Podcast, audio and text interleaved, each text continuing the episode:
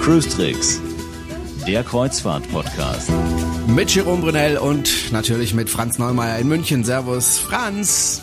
Hallo Jerome. Da sind wir wieder. Eine weitere Folge, Folge 93 des Cruistrix Kreuzfahrt Podcasts und wir sind immer sehr dankbar, wenn Hörer uns Themenvorschläge bringen, denn äh, wie gesagt, wir sind gerade bei Folge 93. Das heißt, wir hatten bisher 93 verschiedene Themen. Naja gut, das eine oder andere Thema haben wir dann nochmal aufgefrischt, aber das ist natürlich eine ganze Menge und äh, natürlich freuen wir uns dann, wenn Hörer sagen, hey, ihr habt dieses Thema noch nicht behandelt, wie wär's denn damit? Und wenn Sie Vorschläge haben, dann mailen Sie uns die oder kommentieren Sie, das finden finden wir dann. Und ein Vorschlag kam jetzt von einem unserer Hörer, nämlich von Klaus-Peter Müller. Er schreibt nämlich, entgegen der AIDA-Hysterie und alle anderen fahrenden Hochhäuser wäre von ihrer Seite auch einmal ein Bericht über das klassische Kreuzfahrtwesen ohne den landläufigen Satz Fun und Event ein Einsatz wert.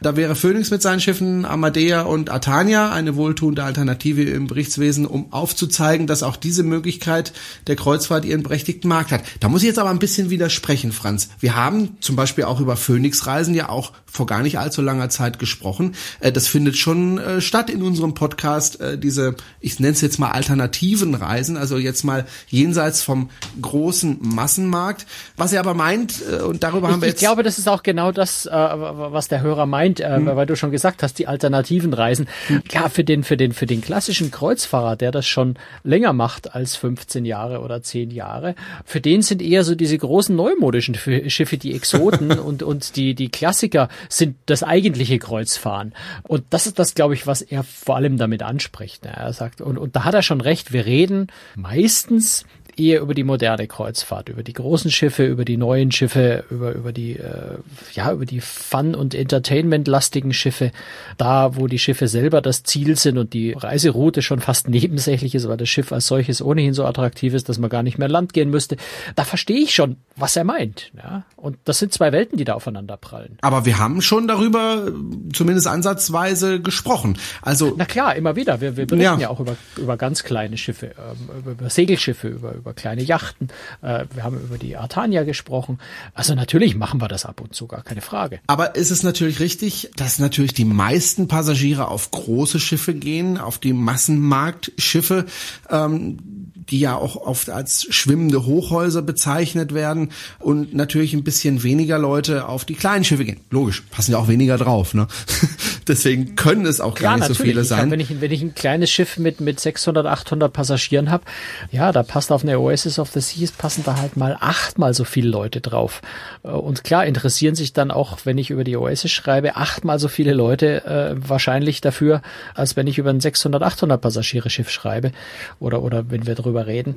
Klar, deswegen ist, ist die Aufmerksamkeit für die großen Schiffe, die ja auch in der deutlichen Mehrzahl sind, äh, natürlich immer größer. Und deswegen ist schon die Gefahr, dass man die kleinen, älteren, die klassischen Schiffe vielleicht auch manchmal so ein bisschen links liegen lässt und übersieht. Gar keine Frage.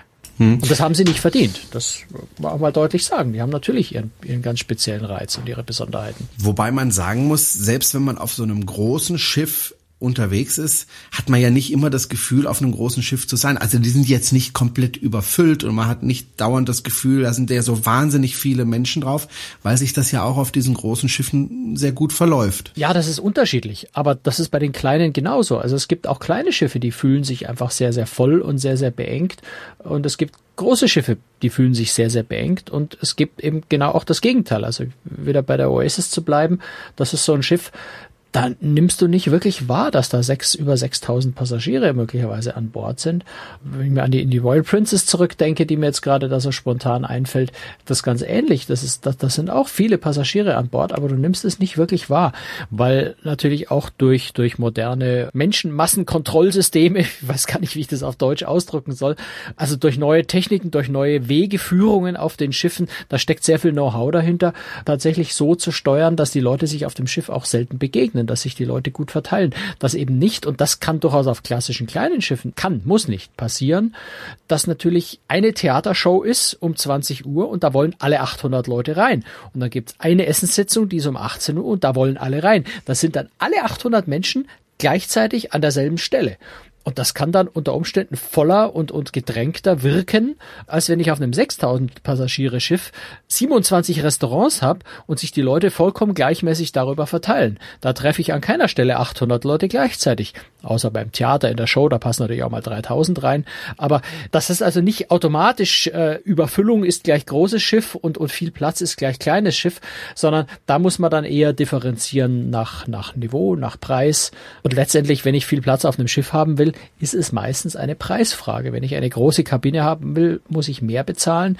Wenn ich äh, mehr Fläche pro Passagier auf einem Schiff haben will, muss ich tendenziell eher eben, ja, im Extremfall auf eine Europa 2 oder sowas gehen, wo ich sehr viel Geld bezahle, aber dann auch sehr viel Platz dafür bekomme. Mhm. Insofern ist das nicht unbedingt eine Frage von groß und klein, sondern tatsächlich eher eine Preisfrage, wo man einfach ehrlich ist. Das heißt, wenn ich nicht so viel Geld habe, dann bin ich darauf angewiesen, auf Massenmarktschiffe zu gehen, also auf die großen Schiffe? Tendenziell ja, wobei so, so pauschal kann man es natürlich auch nicht sagen. Die kleineren Schiffe müssen generell etwas teurer sein, einfach weil auf den großen Schiffen natürlich die Masse macht es dann. Die Masse ist schon ein, ein, ein ähm, unter Kostenaspekten für die Reederei ein Vorteil, weil ich eben wenn ich alle Dinge in größeren Mengen einkaufen kann, zum einen im Einkauf es günstiger wird, zum anderen, ja, ich brauche auf einem 800 Passagiere Schiff brauche ich einen Hoteldirektor und auf einem 6000 Passagiere Schiff brauche ich auch einen Hoteldirektor.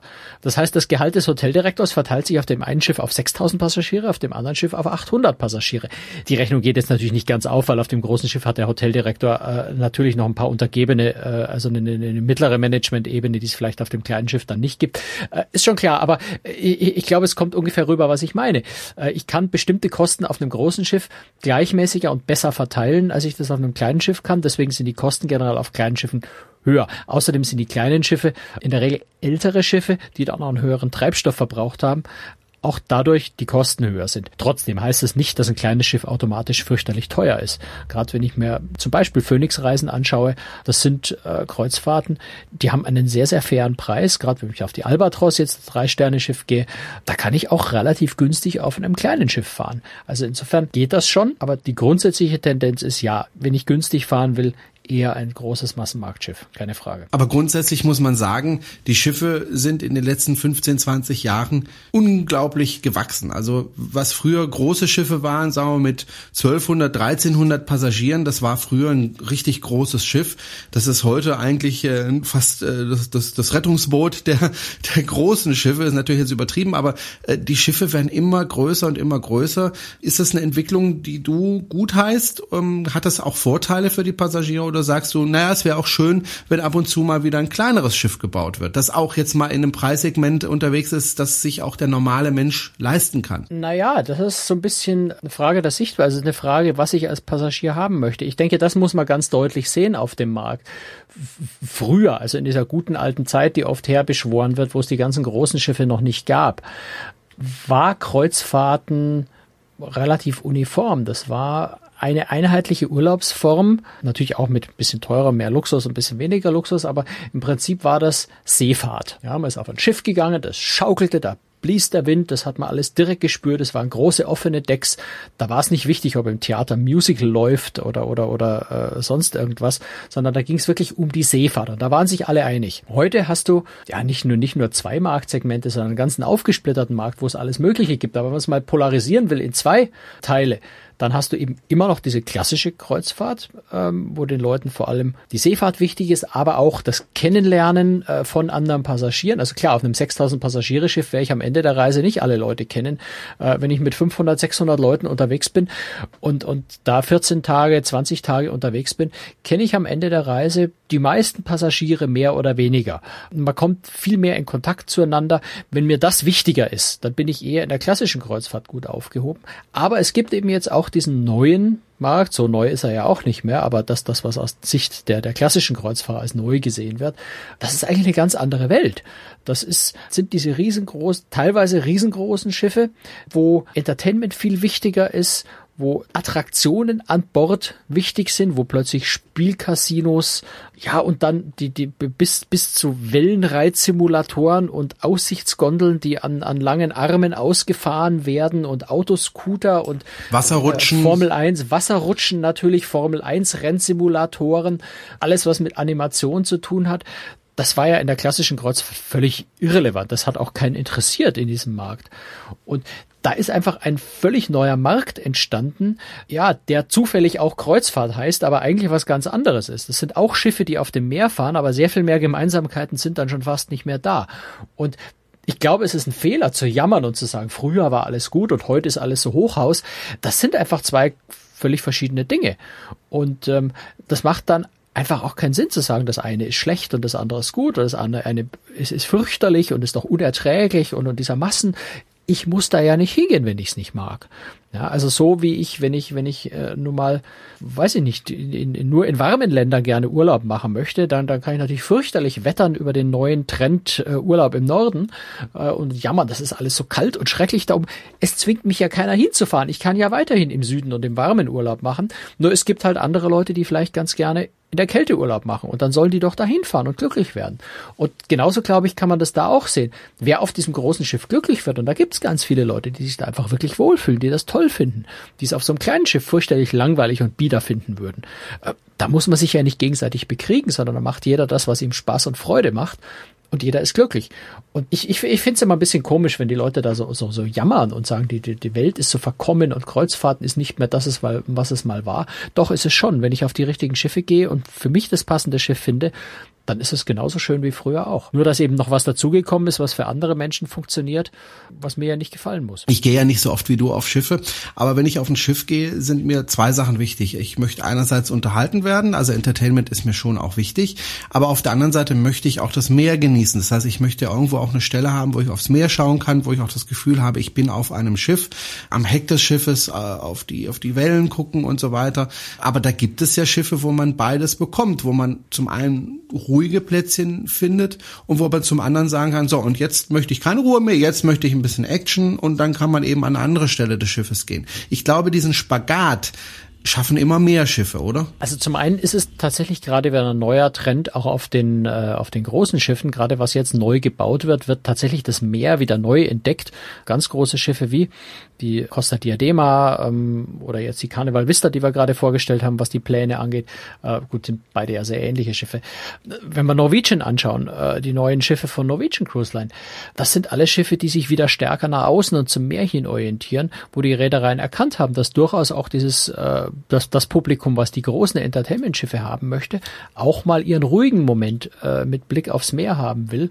Also das ist da. Äh, man beobachtet aber genauso gut auch bei kleineren Schiffen, dass man versucht, diesen Spagat hinzubekommen. Wenn wir die Europa 2 anschauen, äh, glaube ich, ein Paradebeispiel dafür, wie ein, ein kleines Schiff, was jetzt zwar an ein modernes Publikum, aber letztendlich klassische Kreuzfahrt, weil kleines Schiff, äh, mehr im Vordergrund, äh, schöne äh, abgelegene Destinationen, wo nicht alle hinfahren. Also eigentlich so das Typische im, im, im klassischen Kreuzfahrtmarkt. Trotzdem auch versucht, mit sehr hochwertigem Entertainment an Bord aufzuwarten, weil es eine bestimmte Zielgruppe gibt, die genau das möchte. Und das, glaube ich, ist das Schöne eigentlich an dem modernen Kreuzfahrtmarkt, dass wir für jeden irgendwo das Passende haben.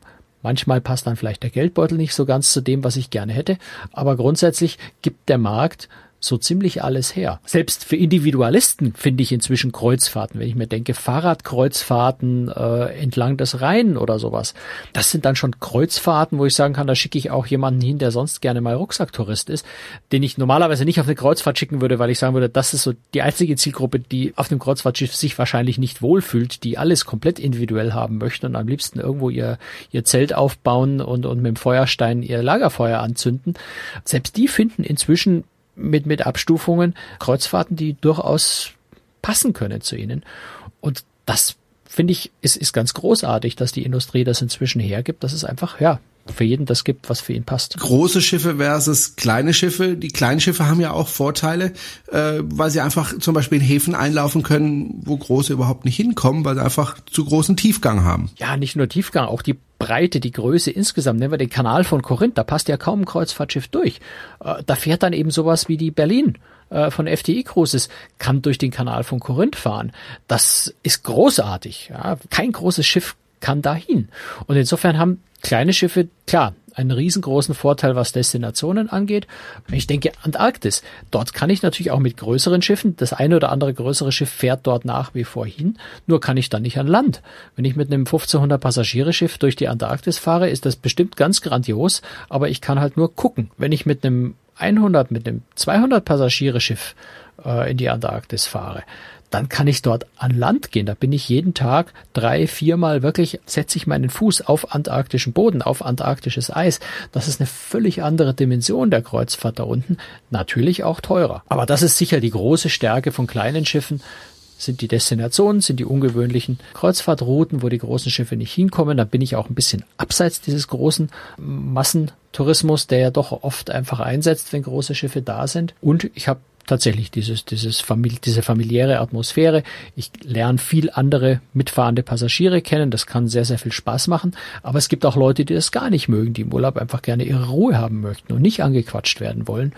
Die sind dann vielleicht auf dem großen Schiff wieder besser aufgehoben, wo, wo Familie, Familiengefühl, Zusammengehörigkeitsgefühl untereinander nicht so die Rolle spielt. Argument gegen die kleinen Schiffe wäre ja vielleicht, naja, das sind oft alte Schiffe und das sind oft eben äh, kleine Schiffe, wo eben wenig Entertainment stattfindet und trotzdem trotzdem sind sie meistens teuer. Können sich diese älteren Schiffe noch lange am Markt halten? Was glaubst du? Oder äh, heißt es dann irgendwann, nee, die werden einfach nicht mehr so gebucht? Ja, ich glaube schon, dass sie sich gut halten können. Also ich glaube, ein ganz hervorragendes Beispiel ist Phoenix Reisen die ja jetzt mit ihren inzwischen drei Schiffen, die ja auch drei, drei äh, von der Größe her und vom Standard her recht unterschiedliche sind, aber alles klassische Schiffe, äh, sich sehr, sehr gut halten auf dem Markt, die einfach ihre Fanschaft haben und wirklich die Leute, die genau das mögen, die nehmen auch in Kauf, dass es etwas teurer ist. Und man muss ja wirklich sagen, es ist nicht immer viel teurer. Im Luxusbereich sind kleine Schiffe wirklich viel teurer. Aber nicht alle kleine Schiffe sind Luxusschiffe. Und auf den kleineren Nicht-Luxusschiffen äh, kriege ich zu halbwegs vernünftigen Preisen. Ja, ich kann vielleicht nicht so billig fahren wie auf einem großen MSC-Schiff im Mittelmeer im Sommer. Da bin ich natürlich teurer bei dem kleinen klassischen Schiff, aber es ist jetzt nicht unerschwinglich. Und deswegen bin ich überzeugt, dass die Schiffe noch eine ziemliche Weile fahren können und ähm, ja einfach ihr Publikum haben. Das ist nicht dieses riesengroße Massenpublikum, aber es ist eben eine Nische, so wie viele andere Schiffstypen auch ihre Nischen haben. Es gibt ein paar Segelschiffe. Du kannst sicher nicht 200 Segelschiffe aufs Meer werfen, da, da, da wird sich das Publikum nicht finden. Aber die, weiß ich nicht, vielleicht zehn, die wir ungefähr haben, ähm, lassen wir mal durchzählen. Wir haben äh, Windstar, wir haben Star Clipper, wir haben äh, die Sea Cloud, die zwei Schiffe. Das sind nicht viele, das sind zwei Hände voll, aber die Nische funktioniert, weil es eine eingeschworene Fangemeinde gibt, Leute, die genau das mögen. Und genau dasselbe ist mit den klassischen Schiffen auch. Das, was für die klassischen Schiffe die größte Bedrohung sind, sind letztendlich Umweltvorschriften, Sicherheitsvorschriften, Treibstoffkosten. Weil sich natürlich alte Schiffe unter Umständen nicht mehr umrüsten lassen, wenn die Sicherheitsvorschriften aus irgendwelchen Gründen bauliche Veränderungen verlangen, die dann zu teuer werden oder sich nicht umsetzen lassen. Das ist ganz sicher die größte Gefahr für die klassischen Schiffe. Aber dass die Passagiere irgendwann nicht mehr mitfahren wollen, glaube ich nicht. Das wird immer seinen Markt haben. Essen ist ja auch ganz wichtig auf den Schiffen, äh, wie du sicher bestätigen kannst. Ähm, wo er sich denn tendenziell besser? Also abwechslungsreicher natürlich auf den größeren Schiffen. Ja, du hast auf den größeren Schiffen natürlich tendenziell mehr Auswahl, das ist klar. Ansonsten kommt das beim Essen wirklich generell immer auf, auf das Luxusniveau an, das du buchst. Das ist eine Preisfrage, absolut.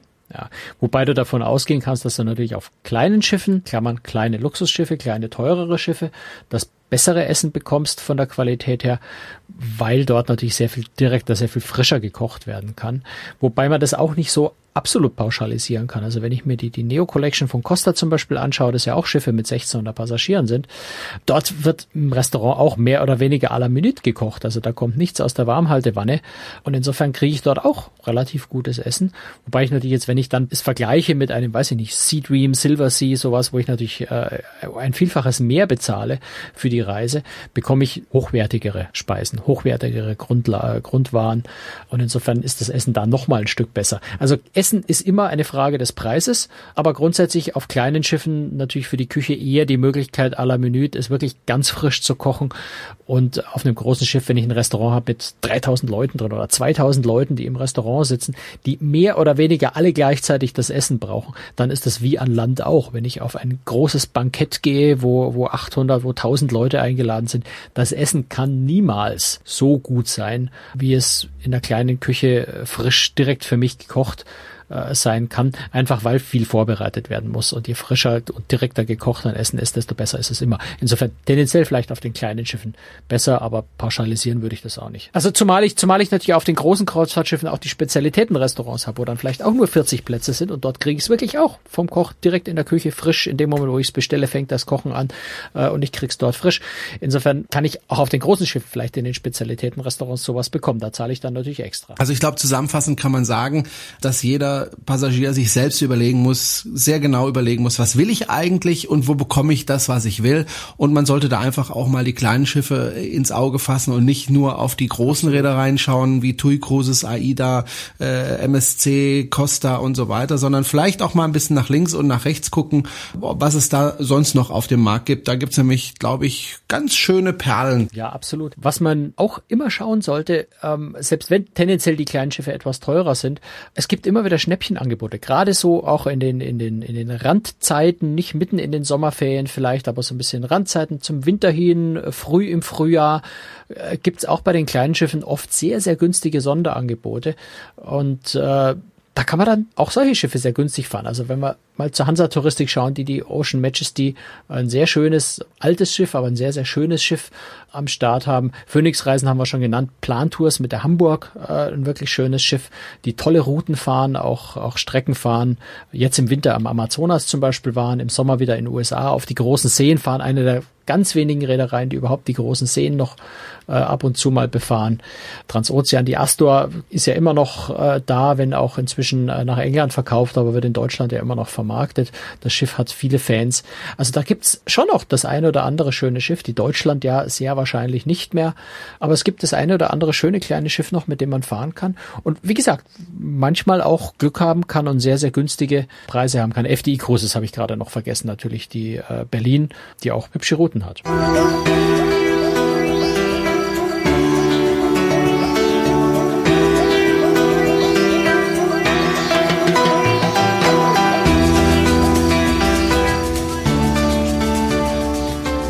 Sie hören Großtricks, den Kreuzfahrt-Podcast und äh, wir freuen uns, wie gesagt, immer, wenn wir Vorschläge von Hörern bekommen und Christoph Hoffmann hat uns geschrieben, er schreibt, Umsätze, Gewinne, Verluste von Kreuzfahrtgesellschaften. Gibt es eigentlich Infos zum wirtschaftlichen Erfolg der Reedereien? Lassen sich Aussagen zu einzelnen deutschen Marken, wie zum Beispiel AIDA, TUI Cruises, Hapag-Lloyd, Phoenix machen? Oder sind diese Zahlen zum Beispiel AIDA oder TUI Cruises in den internationalen Mutterkonzernen verankert? Wie sieht's aus beispielsweise bei Costa MSC, Royal, Royal Caribbean, Norwegian Cruise Line aus? Franz, das ist, glaube ich, ein ganz, ganz, ganz, ganz, ganz, ganz schweres Thema, ne? Naja, ich habe ja eigentlich sogar mal Bankkaufmann gelernt. Ich habe ja durchaus ah, ja. Äh, zumindest in Ansätzen gelernt, äh, Bilanzen so ein bisschen zu lesen und anzuschauen. Äh, ich habe ja auch als, als Chefredakteur lange, lange für Computerzeitschriften gearbeitet, wo ich auch mit der Geschäftsführung mit solchen Zahlen immer wieder zu tun hatte. Trotz allem ist es unglaublich schwierig, also jetzt ohne wirklich ganz tief einzusteigen und, und für einen Finanzexperte zu sein, mit Bilanzen äh, viel anzufangen, weil äh, natürlich äh, macht ein Unternehmen eine Bilanz Bilanz nicht, um ehrlich zu zeigen, wie viel sie verdienen, sondern eine Bilanz wird gemacht, um äh, die Aktionäre glücklich zu machen und ihnen zu zeigen, wie toll man ist. Eine Bilanz wird gemacht, um bei der Steuer möglichst wenig bezahlen zu müssen. Und insofern ist das, was nur äh, unten rechts unten bei einer Bilanz steht, nicht zwingend Ausdruck dessen, wie erfolgreich ein Unternehmen tatsächlich ist erst recht natürlich bei einem so, ja, sehr, sehr langfristigen Geschäft eigentlich wie die Kreuzfahrt. Wenn ich denke, dass ich ein Schiff fünf Jahre lang plane, dann nochmal zwei Jahre baue und das dann 15 Jahre, 20 Jahre fährt, dann habe ich so eine Zeitspanne von vielleicht 30 Jahren, äh, in, de, in denen ich denken muss. Und wenn ich da so, so einen Schnitt mache und sage, wie schaut's denn jetzt die Zahlen aus, dann sagt das relativ wenig äh, darüber aus, wie das Unternehmen vielleicht in fünf Jahren dastehen wird. Also auch das macht die Sache noch mal schwieriger. Insofern traue ich mir also wirklich auch überhaupt nicht zu, die Bilanzen so auszuwerten, dass ich sagen kann, jawohl, diese Reederei ist erfolgreicher wie die andere und, und die macht Verluste oder die kommt gar nicht klar USA. Das sind so Aussagen, die ich, die ich mir nicht zutraue, die sehr, sehr schwierig sind und was natürlich ein unglaublicher Aufwand wäre, ähm, das auseinander zu pflücken. Was dazu kommt, und das hat Christoph in seinem, in seinem, in seiner Frage ja auch schon äh, mit ne? angedeutet, ist diese, diese, ja, so allzu verschachtelt ist es eigentlich gar nicht. Aber natürlich ist das, über was wir heute reden, wenn wir über Reedereien reden, sind eigentlich alles Kreuzfahrtmarken von großen Konzernen. Also ich habe der weltweit größte Konzern mit über 100 Schiffen ähm, in der Flotte ist äh, die Carnival Corporation, zu der ja eine, eine, eine ganz große Vielzahl von äh, Einzelreedereien oder Einzelmarken gehört. Also da ist natürlich Carnival Cruise Line selber, dann habe ich Holland America, ich habe Princess, äh, Princess Cruises, da gehört ja auch Costa und Aida jeweils dazu. Ich habe ähm, Cunard ist da mit dabei, ich habe Seaborn da mit dabei und ich habe bestimmt jetzt noch vier, fünf vergessen. Ähm, darauf kommt es jetzt auch gar nicht so an, die alle aufzuzählen. Also das ist natürlich ein riesengroßer Konzern, wo ganz viele Marken unter einem Dach zusammengefasst sind. Und die Aktiengesellschaft ist die Carnival Corporation. Und in diese Aktiengesellschaft, in denen, in diese Bilanz gehen alle Einzelergebnisse dieser Marken mit auf. Und solche Konzerne veröffentlichen dann auch eben Konzernbilanzen, aber keine Zahlen oder nur sehr eingeschränkt Zahlen zu ihren einzelnen Marken, so dass es sehr schwierig ist zu sagen, wie erfolgreich ist nur Holland America im Vergleich zu Princess, weil die beide im selben Konzern sind und am Ende dann äh, eine Bilanz der Carnival Corporation dasteht. Und die, das, das Aktienrecht, vor allem in den USA, und die Unternehmen sind in der Regel in den USA dann auch an den Börsen notiert, ist die, die, das Aktienrecht ist dort so streng und so schwierig, dass ich als Unternehmen auch ganz wenig, selbst wenn ich wollte, und viele, glaube ich, müssten gar nicht hinter Busch halten, weil sie gute Zahlen haben, äh, sie dürften auch gar nicht so viele Zahlen nennen, weil alles, was ich als Aktiengesellschaft öffentlich äußere, kann zu unglaublichen Schadenersatzforderungen von meinen, von meinen Aktien, Aktionären, von meinen Shareholdern führen.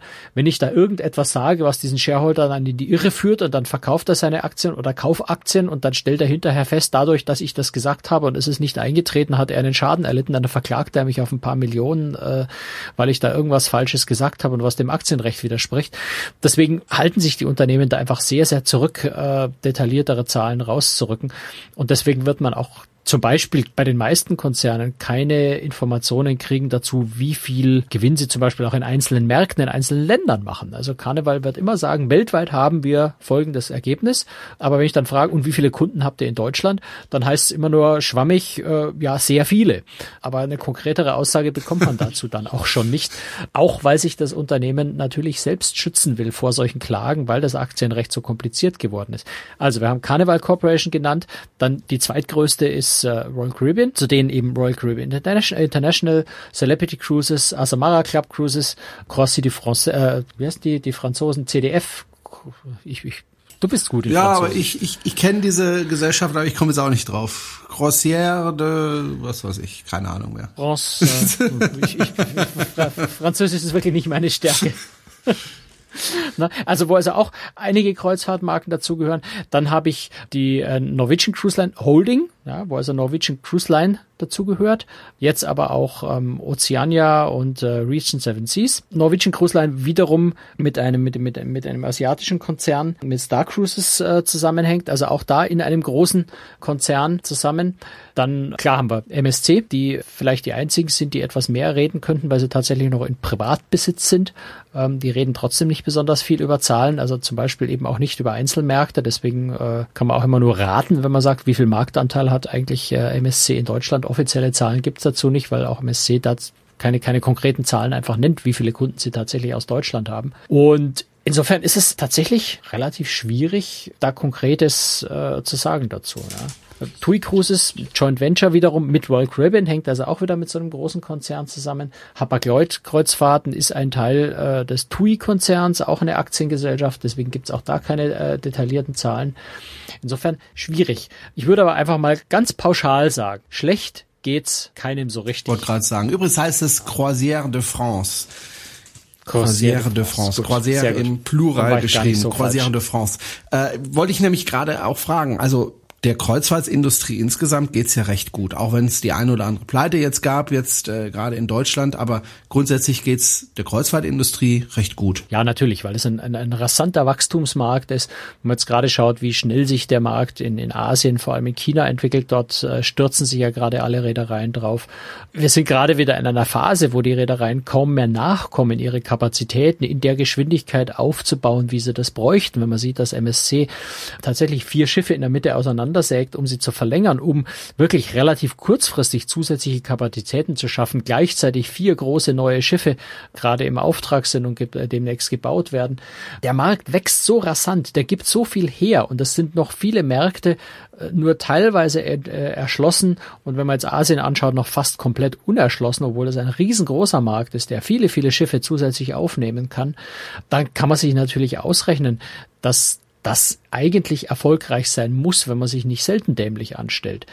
Auf der anderen Seite ist es ein großes, kompliziertes, äh, durchaus auch riskantes Geschäft, so dass man natürlich schon auch mal ordentlich auf die Schnauze fliegen kann, wenn man sich da verkalkuliert dabei, wenn man sich verplant, wenn man äh, vielleicht auch bei der, bei der Schiffsplanung Fehler macht und ein Schiff baut, was letztendlich beim Publikum nicht gut ankommt, ähm, dann kann es schon auch mal schief gehen und man kann auf die Nase fallen damit.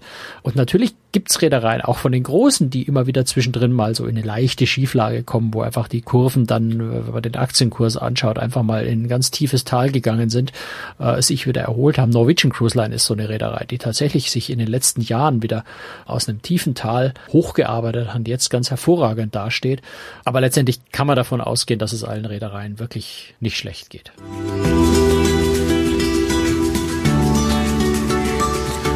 Gut, wenn es den Reedereien gut geht, dann bedeutet das auch viele neue Kreuzfahrtschiffe und dann natürlich auch für uns die Möglichkeiten, ähm, viele schöne Reisen mit diesen Schiffen zu machen. Insofern eine gute Nachricht.